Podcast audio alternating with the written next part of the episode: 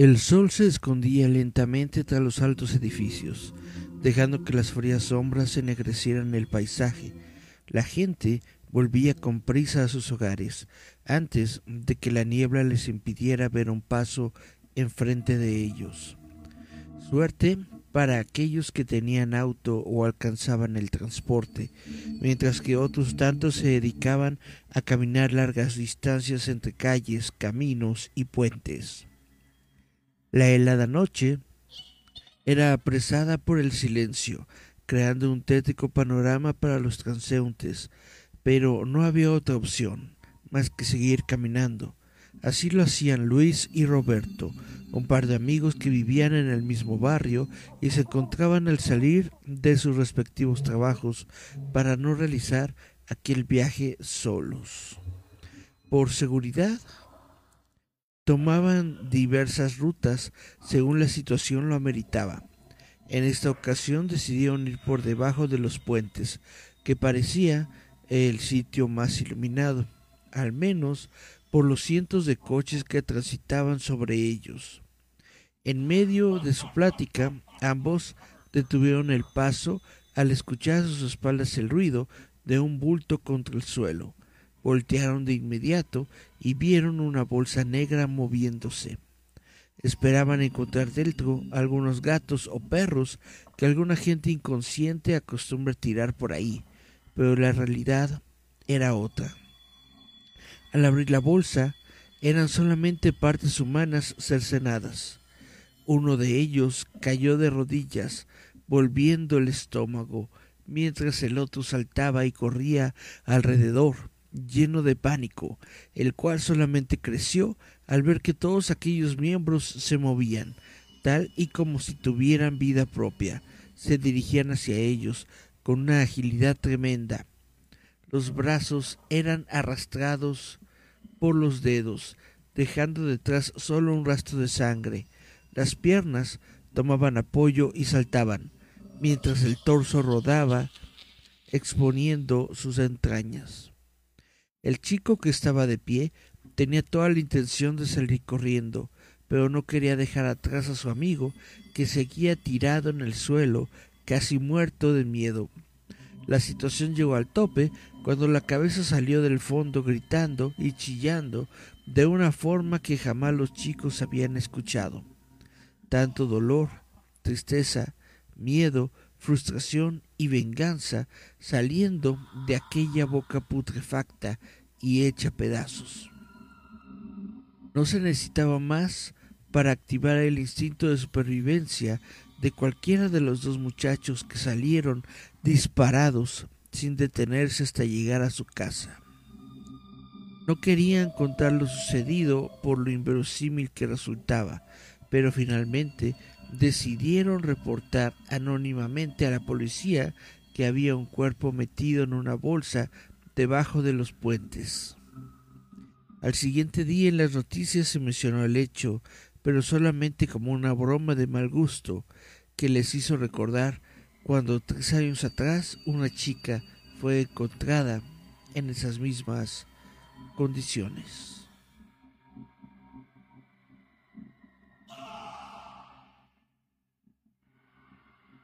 Hola, hola, ¿cómo están? Yo soy Eric Contreras Ayala.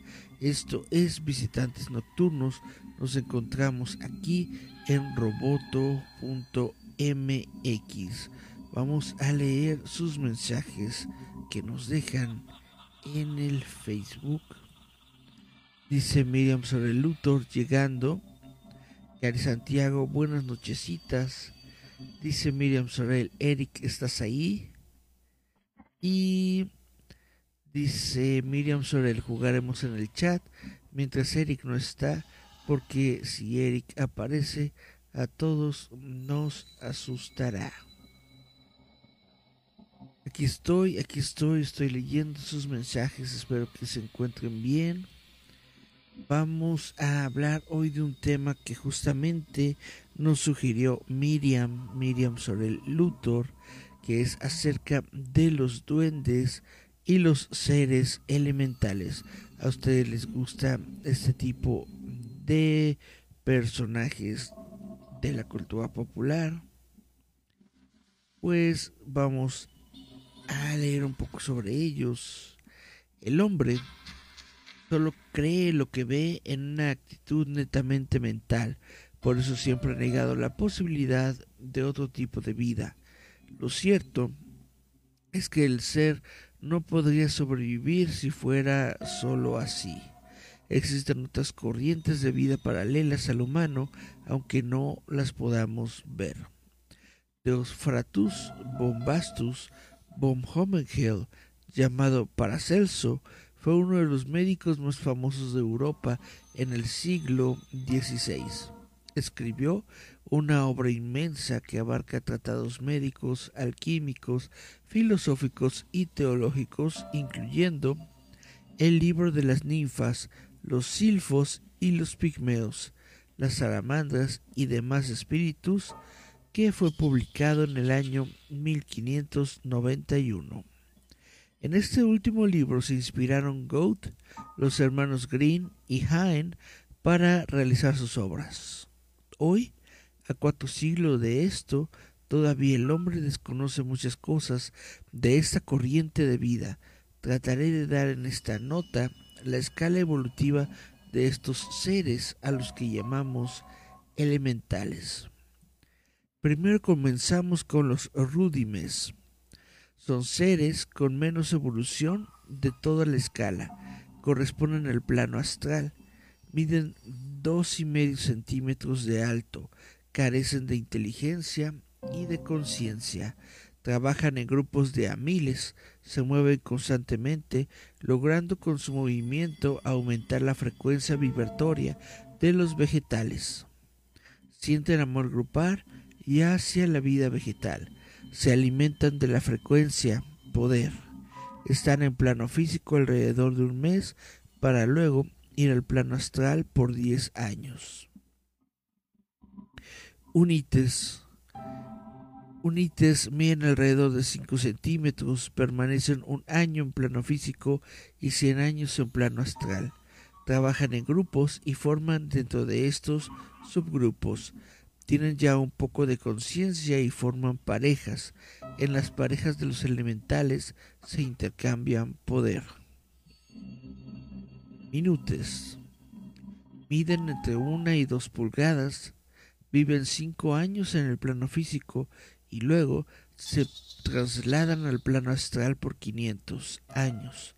Trabajan distintos elementos comandados por las hadas los nómenes o gnomos viven 25 años en el plano físico y luego se van al plano astral alrededor de mil años. Trabajan el suelo y las raíces de los árboles, dándoles poder. Hacen sus casas en los troncos de los árboles, poseen mediana inteligencia, tienen apariencia de viejitos y son muy graciosos. Los primeros tiempos que pasan en ese plano lo hacen alejados del hombre, ya que no les resulta fácil adaptarse a la frecuencia que nosotros manejamos, mucho menos soportan los ruidos de las ciudades. Son muy similares en conductas a los niños, ya que suelen ser muy traviesos. Elfos y duendes. Ellos trabajan alejados del hombre, generalmente en los claros de los bosques o montañas guían en sus tareas a los minutes e inútiles, generan círculos de poder dentro de los cuales se trabajan, modelan sus grupos, eh, perdón, modelan sus propios cuerpos de acuerdo al poder adquirido y es un orgullo para ellos los grados de hermosura que van logrando, ya que esto es producto de su trabajo. Están alrededor de 500 años en plano físico, deciden cuándo volver, pero rara vez lo hacen de antes de los cinco mil años. En el tiempo que transcurren en el plano astral, se transforman en fares o hadas, que ya pertenecen al plano mental y que veremos más adelante en detalle. Mucho tenemos que aprender de estos seres, ya que la armonía y el trabajo son su estilo de vida. Gozan cuando han realizado bien su tarea, respetan los tiempos de recreo y juegan alegremente para luego volver al trabajo en el mismo estado. Por ahí todos. Los duendes. ¿Qué hay de los duendes? Existen muchas clases de duendes. Son estos duendes. Son unos seres diminutos que según el folclore popular viven entre las flores de los bosques y no hay que confundirlos con los gnomos, porque los duendes tienen poderes mágicos como las ninfas o las hadas. El color de su piel puede variar, los hay azules, los hay verdes y los hay rojos, pero los más frecuentes son los que se parecen al hombre, aunque muchísimo más pequeños. Sus casas son a menudo grandes setas y es muy difícil localizar dónde se encuentran sus diminutos poblados. Diminutos en cuanto al tamaño de las viviendas, pero no en población, porque a los duendes les encanta vivir en comunidades grandes. Si quieres buscarlos no es sencillo, pero tampoco es imposible, porque al igual que las hadas o las ninfas, sienten debilidad por los niños, porque en el fondo ellos son niños y es fácil encontrarlos si conservas esa chispa de niñez en tu interior, esa luz de inocencia y fantasía, entonces puedes llegar a verlos y disfrutar de su compañía y sabiduría. Los duendes son seres mágicos y les gusta transmitir y enseñar su magia, pero para que ello suceda debe ser de corazón puro y noble. Un escritor británico señaló en uno de sus libros que toda la naturaleza está llena de gente invisible. Algunos de ellos son feos y grotescos, otros malintencionados o traviesos, muchos tan hermosos como nadie haya jamás soñado y los hermosos no andan lejos de nosotros cuando caminamos por lugares espléndidos y en calma. Todo está lleno de dioses, y decían a su vez los antiguos griegos para quienes la naturaleza, la fisis, estaba animada en todos sus rincones por espíritus y deidades, teniendo una comprensión holística del organismo vivo que era la Tierra. Teoría recientemente resucitada por grupos ecologistas como la hipótesis Gaia, en la que el hombre está plenamente integrado con el resto de la vida natural, en lugar del abierto enfrentamiento que se ha dado actualmente en nuestra cultura, amenazando con acabar no solo con la naturaleza, sino con el propio hombre. Esto claro, si la naturaleza no acaba antes con nosotros. Pues bien, para los griegos, el hombre, eh, parte del mundo natural, tenía un trato familiar con aquellas fuerzas que animaban y representaban los elementos, la tierra, el agua o las plantas. Prácticamente existe un mito para cada planta, río, fuente, bosque y rincón de las tierras helenas. En las idílicas llanuras de la Arcadia, los mortales avisaban sin mayor dificultad a faunos, sílvanos y silenos, los espíritus animales guardianes de los bosques que la tradición ha consagrado con cuernos y cuartos traseros de cabra. Es su patrón, Pan, a quien sin duda todos hemos visto representando tocando su flauta, la siringa, música ensoñadora que Debussy también reprodujo en su prelidio a la siesta de un fauno. Desde los inicios de la historia conocida, los seres diminutos o gnomos han ocupado una posición importante en las culturas populares del mundo. En otro tiempo, cuando todo árbol tenía un nombre, cuando cada ciervo era reconocido individualmente, los gnomos progresaron y se multiplicaron en el campo y en las aldeas. Se les conocía y nombraba por su nombre propio. Eran numerosos y muy poderosos. Jugaban un papel muy importante en la vida cotidiana. En aquellos tiempos, los hombres no se consideraban los dueños absolutos del planeta. El mundo estaba poblado no solo por los humanos, sino también por los gigantescos dioses, monstruos, fantasmas, espíritus y elfos. muchos de ellos tan listos, poderosos y fuertes como el mismo hombre.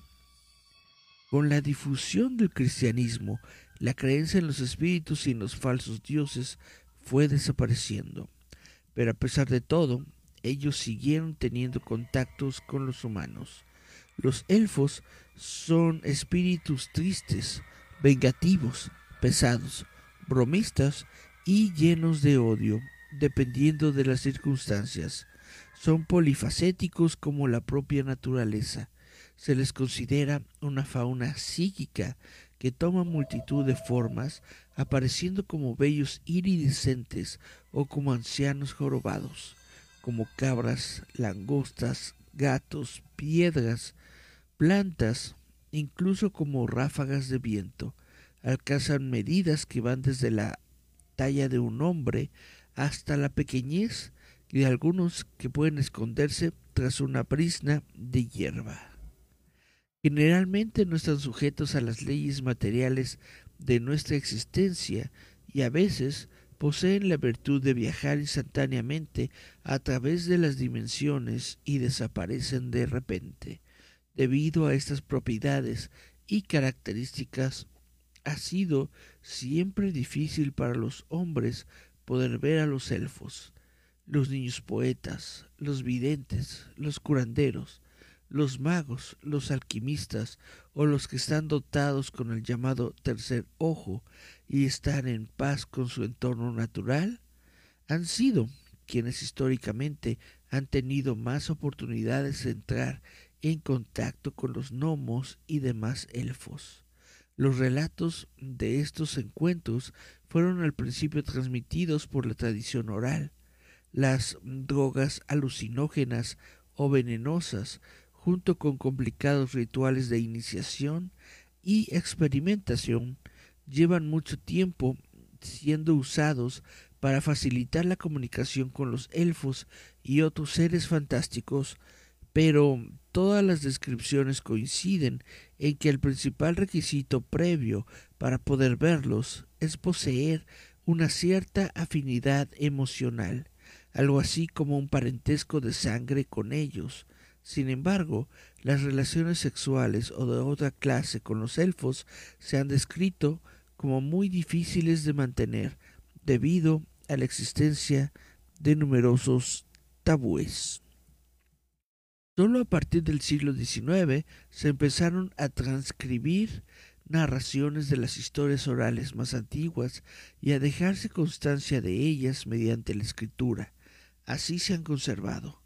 Ahora que los gnomos se han retirado y retraído ante el hombre a causa de sus ciudades ruidosas y contaminadas y de todo el daño que los humanos causan a la naturaleza, aún es más difícil establecer contacto con ellos. Muchos relatos de encuentros recientes son tan fragmentados que fácilmente se olvidan, y quienes se encuentran realmente con un elfo se inclinan a creer que su experiencia fue tan solo una quimera o que la imaginación les jugó una mala pasada. Es algo difícil tratar de explicar o hablar sobre seres que no son espíritus o ángeles o humanos, pero que sin embargo tienen algo de todos ellos y más. Podemos darle el nombre genérico de elementales, que son los espíritus de la naturaleza. Todos ellos habitan el mágico mundo de las hadas.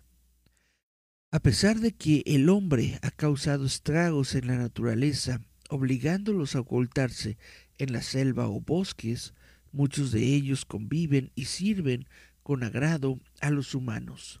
Para comunicarse con ellos debemos amar todo lo que nos rodea. Según la ocasión y las circunstancias pueden aparecerse y no darnos cuenta, ya que tienen la virtud de escoger la forma en la que se mostrarán, que puede ser semejante a la propia naturaleza, ya sea en forma de una piedra, un árbol, un animal, una planta y también con apariencia humana. Estos seres hablan, se ríen, son prudentes, pobres, ricos, sabios y locos, al igual que nosotros.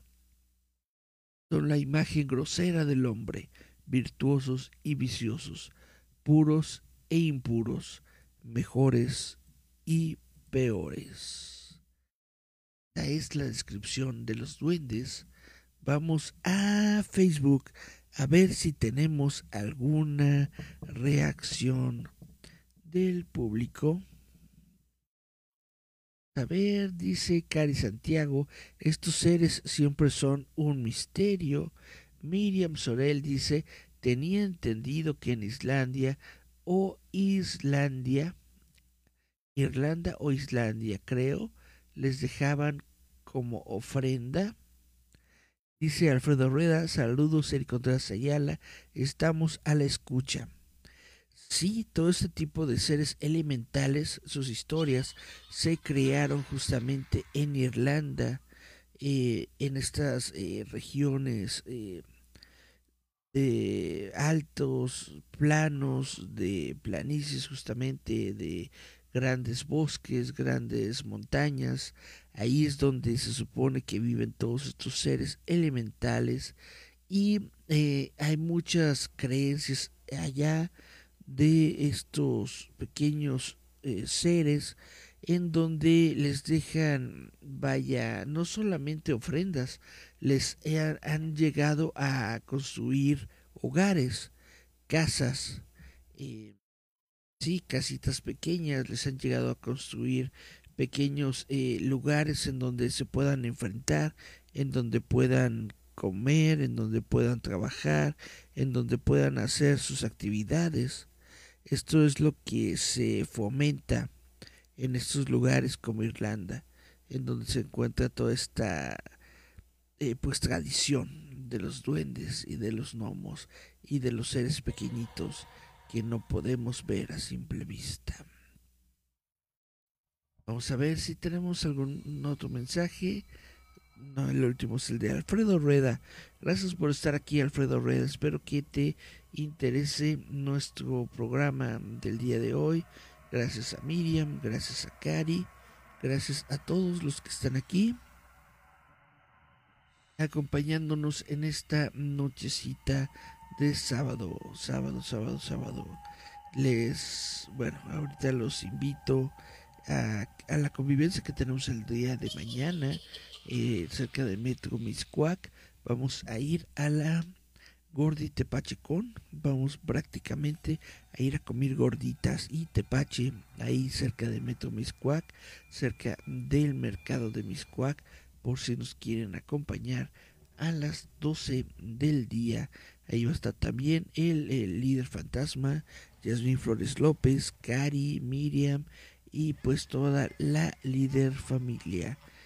Y bueno, si les parece bien, vamos a continuar leyendo un poco sobre todas estas historias que se tienen sobre los seres elementales. Tenemos, por ejemplo, a los duendes domésticos. Los duendes domésticos viven en el interior o en el alrededor de las casas. Eran hace siglos habitantes de zonas agrestes, boscosas y montañosas viviendo en interiores de cuevas y grutas, hasta que algunos de ellos se acercaron a hogares humanos, primero con curiosidad y luego con el único objetivo de divertirse. Se manifiestan preferentemente de noche. Tienen aproximadamente 50 centímetros de alto y son de aspecto humano. Salen de noche y les encanta divertirse a costa de los durmientes, molestándolos y asustándolos, aunque a algunos les encanta colaborar con los hombres en las tareas domésticas, su nombre, según algunos estudiosos del tema, proviene del árabe duar, que se traduciría como el que habita o que es habitante. Los diablillos familiares son unos pequeños duendecillos con aspecto de diablo que no están ligados a una casa, sino a una persona, a la que ayudan, convirtiéndola en su dueño. Se encuentran vinculados a la brujería. Los duendes de los dormitorios. eh, pertenecen a una extraña familia de duendes agresivos e individualistas, provocan pesadillas y eligen como sus víctimas a mujeres y niños. Los duendes son seres sobrenaturales, sin alma y de estatura menuda, variable. Entre los 30 centímetros y el metro de altura, tiene una actitud generalmente benévola con los seres humanos para los que realizan trabajos domésticos o en los campos a cambio de un poco de comida. La mayoría de los duendes habitan en el bosque, teniendo como vivienda el interior de algún árbol o incluso en el subsuelo de la tierra, dentro de algún habitáculo o cavidad. Sus costumbres son nocturnas y poseen un carácter extremadamente susceptible que les conduce a adoptar actitudes despectivas u hostiles contra los hombres que, se les, que les ofenden. También eh, habilidades tales como mimetizarse, hacerse invisibles, pasar por el ojo de la cerradura, imitar los sonidos de los animales y hacerse sentir, tocando a un ser humano con sus manos, produciéndole un escalofrío. La naturaleza de los duendes eh, se reparte entre la del hombre y la del ángel en partes iguales. Por ello pueden moldear sus cuerpos a su antojo. Están bien provistos de poderes y talismanes para poder hacer toda clase de conjuros. En la mitología de cada región se les ha dado nombres muy distintos según el idioma, la religión o el folclore, pero generalmente se les conoce por formar parte de los seres elementales. Algunos pueden llegar a vivir hasta 500 años. Los duendes suelen ser traviesos, bromistas y descarados. Casi siempre están de buen humor, aunque existen duendes de naturaleza malvada capaces de torturar incansablemente a un hombre. Existen varias clases de duendes, entre ellos podemos encontrar a los gnomos, que actúan como guardianes de la naturaleza a la que protegen, poniendo a los seres humanos obstáculos aparentemente naturales. Son traviesos pero no hacen daño, y quienes conviven con ellos aseguran que los ven, los escuchan y hasta les sacan fotos con cámaras especiales. Los investigadores de duendes están seguros de su existencia, pero no pretenden convencer a nadie. Invitan a pensar que existe un mundo que está más allá de lo que se ve o que se puede explicar inexplicable. Objetos que cambian de lugar, desaparecen y vuelven a ser encontrados. Ruiditos de inhallable origen. Mascotas absortas, tirando mordiscos al aire. Aquellas personas que estén rodeadas de tales síntomas pueden pedir ayuda a psiquiatras, detectives y enviados papales. O tal vez simplemente deben aceptar con resignación y alegría que conviven con duendes. Porque esos pequeños seres existen y no solo dentro de los cuentos, aseguran Liliana Chelly y Naira Lee, con chapa de investigadoras del mundo férico formado por gnomos, duendes y hadas, y a quienes no les da nada de vergüenza confesarlos. Dicen, por ejemplo, de chiquita empecé a verlos, conversaba y jugaba con ellos. Mi mamá pensaba que eran un amiguito invisible y me mandó al psicólogo, pero yo los veía, no era una invención. Cuenta Liliana detrás de su escritorio repleto de fotografías e imágenes de duendes.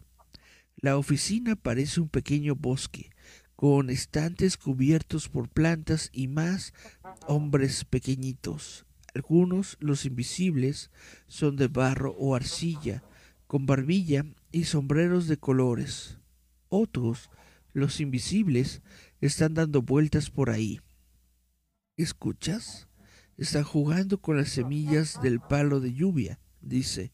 Para Naira, en cambio, las apariciones no son tan nítidas. Dice ella que percibe ráfagas que cruzan de un lado al otro como luces además de otros indicios como la desaparición de objetos, aparatos que se prenden y apagan, cosas que se caen, afirma mientras acaricia sus muñequitos duendes que modela en barro. ¿Ustedes han tenido estas eh, percepciones? ¿Han visto muñequitos? ¿Han visto cositas? ¿O les gusta modelar a estos seres en barro o en algún otro material, en plastilina? Dice Miriam, si mañana es verdad que esconden las cosas por diversión. Muchas veces las esconden por diversión, otras veces las esconden para que no las utilices, para que no puedas hacerles daño. Dice Care Santiago como por qué debemos acudir a la iglesia. A la iglesia, ¿por qué debemos acudir? Pues supongo que porque es un edificio bonito. Puedes ir de vez en cuando a visitarlo, si es que te gustan esas cosas. Si no, pues no. Nadie te obliga. Está incluso dentro de los eh, regalos supuestos de la religión, de cualquiera de las religiones, pero de la religión eh, católica, cristiana, ¿no? Se dice que tenemos la libertad de nuestro propio albedrío, el libre albedrío. Entonces tú decides lo que haces o no haces con tu vida. Si no quieres ir a la iglesia, pues no vayas, Cari, no pasa absolutamente nada. La iglesia se lleva en el corazón. Nos acercamos a la media hora del programa y si les parece bien, vámonos a esta parte en la que yo tomo un libro que se llama Historias de cuento ficción y eh, leo una historia justamente de la que aparece aquí en este libro. Solamente déjenme tomar un sorbito de agua con la lectura.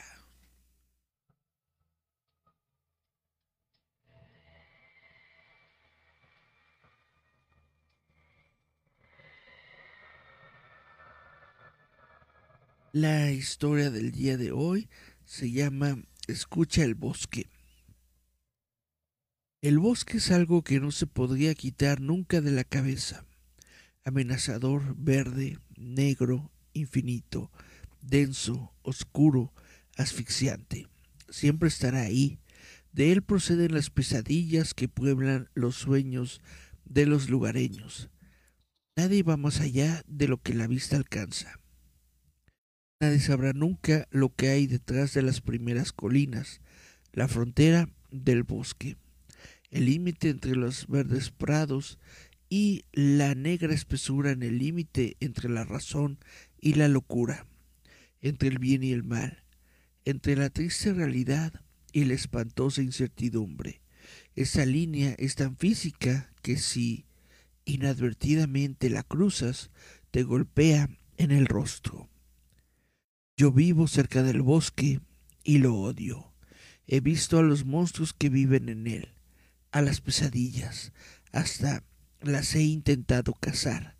Sus cabezas no adornan mi cabaña, así como seguramente si lo hacen en sus moradas, las de mis padres y las de mis hermanos y amigos, desaparecidos ya hace tiempo. El bosque te mira fijamente a lo largo del día y por la noche te chilla.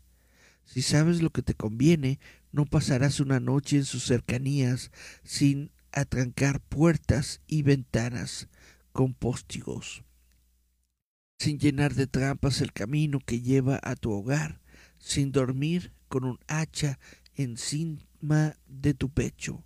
Si sabes lo que te conviene, no escucharás los aullidos ni las pisadas, ni los lloros, ni las risas, ni los silencios, ni los gritos. Y el bosque sigue ahí. Me llama a su interior. Me está llamando para que me hunda en sus negruras y no salga nunca más. Para que me esconda y me desvanezca en su seno.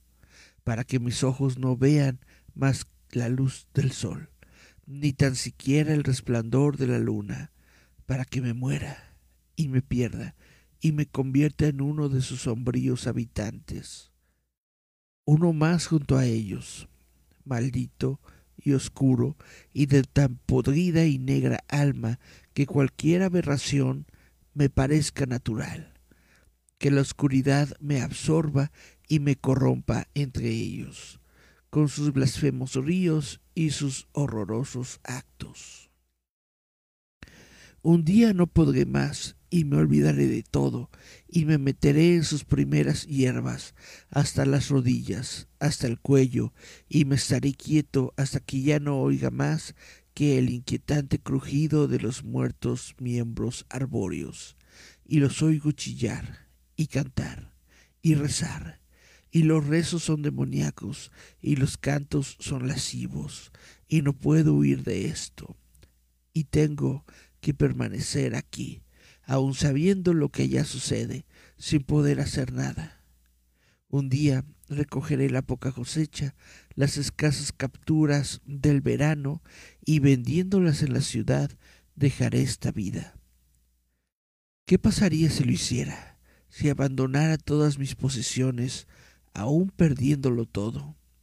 Quizás quemara mi casa, quizás me llevase solo lo justo, Quiero ver lo que hacen, quiero ver qué ocurre en ese lugar, y si puedo, destruirlo, acabar con ellos, con estas alimañas, de manera que nadie más tenga que oírlos, ni temerlos, ni siquiera recordarlos, que se desvanezcan en la nada. Llegará alguna vez la jornada en que, con mis propias manos, llevaré la destrucción a ese lugar maldito. Y así, una mañana, hacha en cinto y terrible idea en mente, me adentré en el matorral que hacía de frontera natural entre los dos mundos. Avanzando con cautela, reparaba en todo detalle los musgos colgantes, los susurros del viento y las sombras que me ocultaban a su paso. ¿Dónde estaba el griterío que había tenido que soportar todos los días? Avanzaba ciegamente hacia el núcleo del bosque, hasta que de repente una voz me interpeló. ¿Estás seguro de lo que haces? Una vez aquí dentro es probable que no quieras regresar. Cállate, no intentes engañarme, o será lo último que hagas. Sal, que te vea. No grites. No hay lugar aquí para eso. Ven conmigo y calla, solo escucha. Déjame, sé que me vais a matar y a pervertir antes. Cuéntame la verdad. ¿Qué me encontraré aquí? La voz se tornó grave y melosa. Formó una mullida capa en torno a mi cuerpo y sentí que todo mi odio se tornaba en bienestar. Aquí solo hallarás conocimiento y sabiduría. Tus ojos cerrados por fin se abrirán escucha. Aquí está todo, todo lo que has querido ocultar. Aquí están los animales mitológicos, los antiguos héroes y los falsos dioses que ya no son queridos por no ser de gran recuerdo. Bien por ser escudos de antiguos imperios o protagonistas de olvidadas leyendas. Aquí están los animales imposibles o extintos, las quimeras, los monstruos que nunca fueron aceptados por la ciencia, que nunca quiso visitarlos en su hábitat. Pero también están aquí los animales falsos, los inventados y los bulos que fueron creados por la imaginación de muchos. Aquí encontrarás a los guerreros que ganaron o perdieron, pero que aún así nunca pudieron volver a sus tierras. Aquí verás a sabios pensadores y filósofos que al no ser comprendidos en sus lares prefirieron conocer más antes de ser conocidos. Aquí, incluso algunos, los que se equivocaron en su camino, han decidido buscar refugio en el bosque y nos cuentan con ironía las historias ya absurdas con que intentaron engañar a otra gente. Las viejas leyendas están vivas aquí, y aquí los olvidados tienen su lugar. Aquí en el bosque conocerás a los héroes anónimos, a los espías capturados, a los traidores reconocidos, a grandes científicos, a dictadores, a reyes sin trono y a farsantes famosos, a los genios locos y a los cuerdos. Todos tienen un lugar aquí y son tratados por igual. Aquí hablarás con las almas de los que han querido volver del más allá, espectros, duendes y ninfas que se cansaron de ser ignorados por el hecho de aparecer en cuentos de vieja. ¡Qué gran estupidez!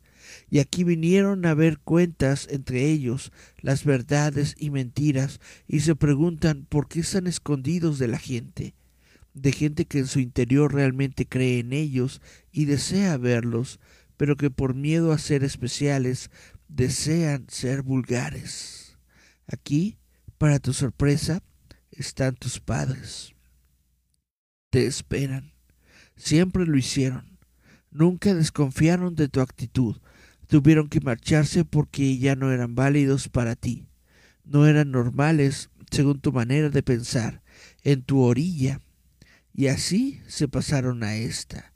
No han sido robados, raptados o asesinados.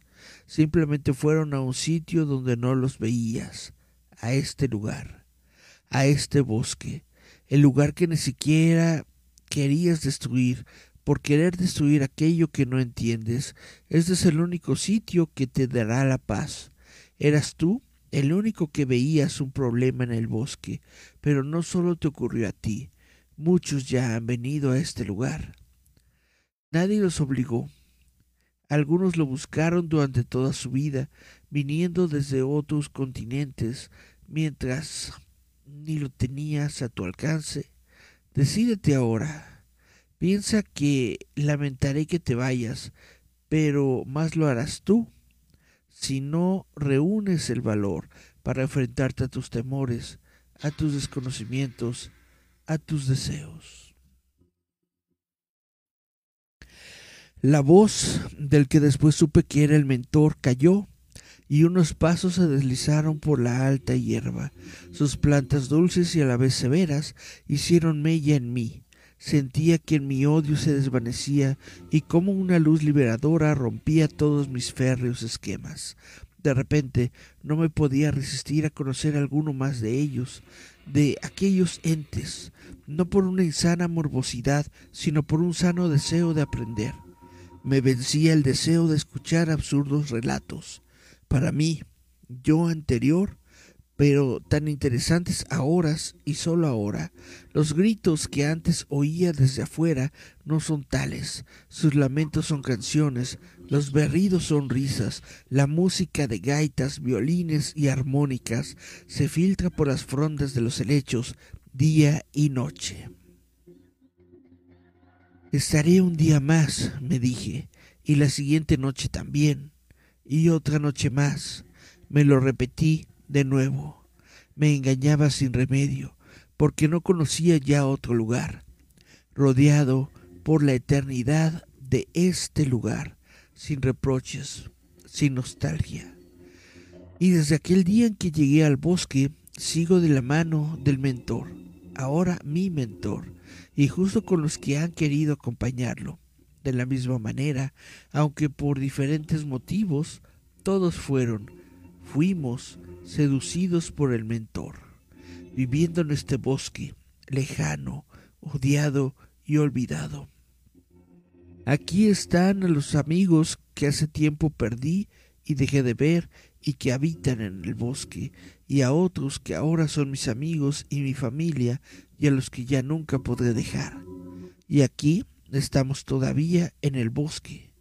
Si un día te acercas por este lugar, no huyas, no lo maldigas, simplemente entra y sobre todo escucha, escucha el bosque.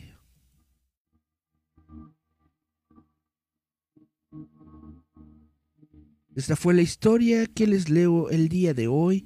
Es de nuestro libro de historias de cuento ficción que está disponible en la eh, tienda de Google Play.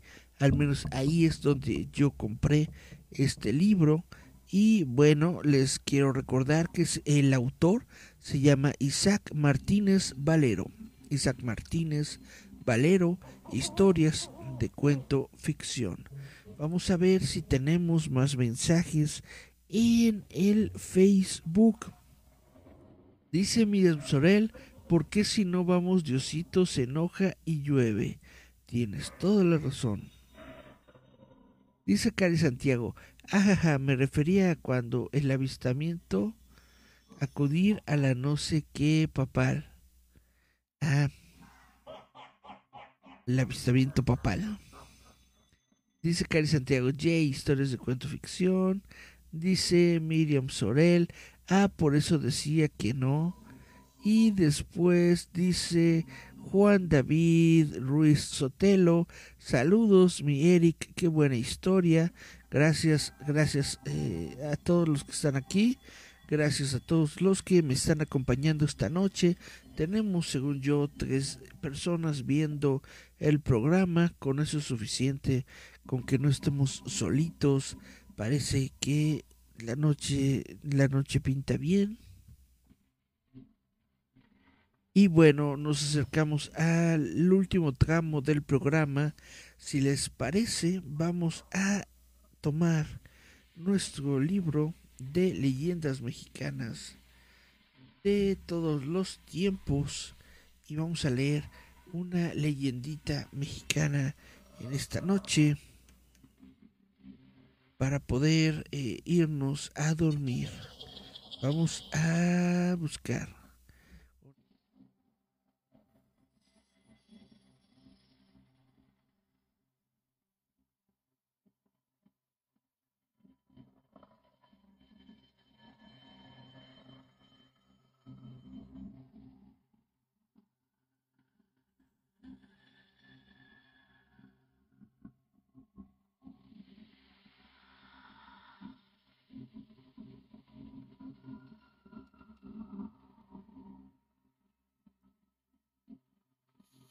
vamos a leer esta que se llama Bata, Vaca. Sí, Tecana, que es del estado, es una leyenda del estado de Querétaro y dice así. Numerosas familias se vieron en la necesidad de cambiar de residencia debido al auge que estaba teniendo en el siglo XVII la extracción de minerales y que en muy poco tiempo se convirtió en un empleo muy bien remunerado de varias regiones vecinas arrimaban a Santiago Querétaro muchas personas con la firme intención de establecerse en aquel lugar y dedicarse a la minería.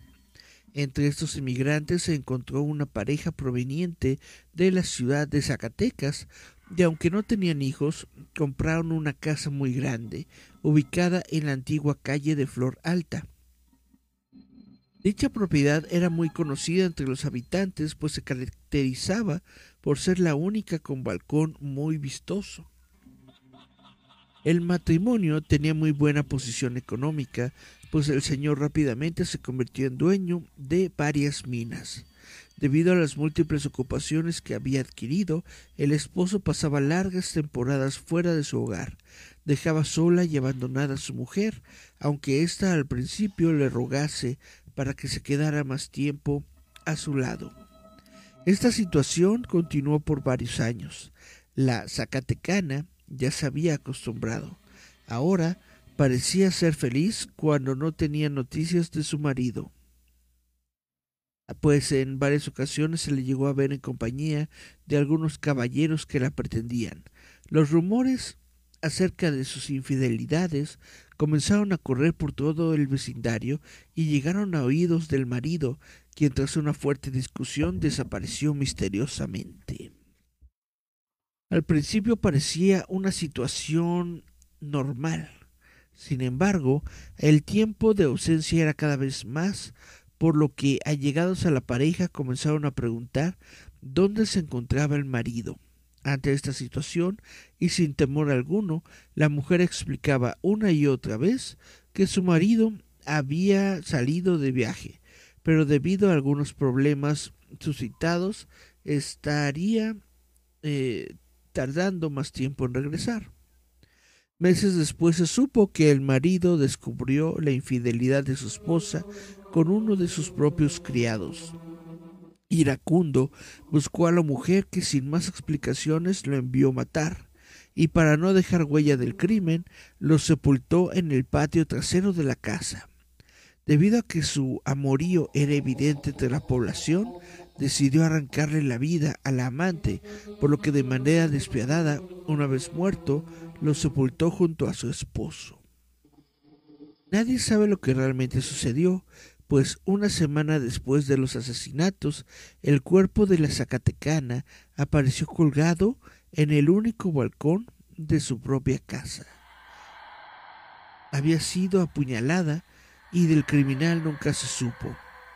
Cuenta la leyenda que la casa permaneció abandonada por muchos años debido a que los espíritus de la mujer y de los dos hombres rondaban cada rincón en busca del descanso eterno, pues al no conseguirlo se aparecían constantemente para que alguien se apiadara de ellos. Zacatecana, entonces no leí bien el título, confundí una Z con una B. Ok. Bueno, esto es Visitantes Nocturnos. Yo soy Eric Contreras Ayala este es el programa del día de hoy. Yo creo que todavía tengo bastante texto por leer sobre dioses y seres, perdón, sobre duendes y seres elementales, así que probablemente hagamos una segunda parte la próxima semana, pero pues por el día de hoy esto es todo, solamente vamos a checar si es que tenemos algunos mensajitos más. Dice Miriam, como cada programa, nos dice se, movió Grogu. Goyito se mueve solamente cuando está inconforme y en estos momentos está él todo tranquilito. Pues bueno, los vuelvo a invitar. Como les había dicho, el día de mañana vamos a ir ahí cerca de Metomescuac. Vamos a ir a comer unas bonitas gorditas. Vamos a tomar un poquito de tepache a la media, mediodía, perdón. Ahí nos podemos ver. Yo los invito. Esto es Visitantes Nocturnos. Esto es también roboto.mx. Los invito a leer nuestro sitio web roboto.mx, donde tenemos constantemente pues eh, artículos sobre la eh, cultura popular, sobre cómics, sobre películas, sobre videojuegos, sobre muchas cosas y pues sobre cosas escabrosas los sabaditos. Dice Cari Santiago, qué excelente programa. Muchas gracias Cari por escucharnos de nuevo. Espero que realmente esto sea de su agrado. Espero que sea de su diversión. Y dice, nos vemos allá, abrazote. Nos escuchamos, vemos la próxima semana. Y para la gente de mañana, nos vemos mañana en la Gordite Pachecon. Gordite Pachecon. Esto fue Visitantes Nocturnos. Yo fui Eric Contreras Ayala. Bye, bye, bye, bye, bye, bye, bye, bye.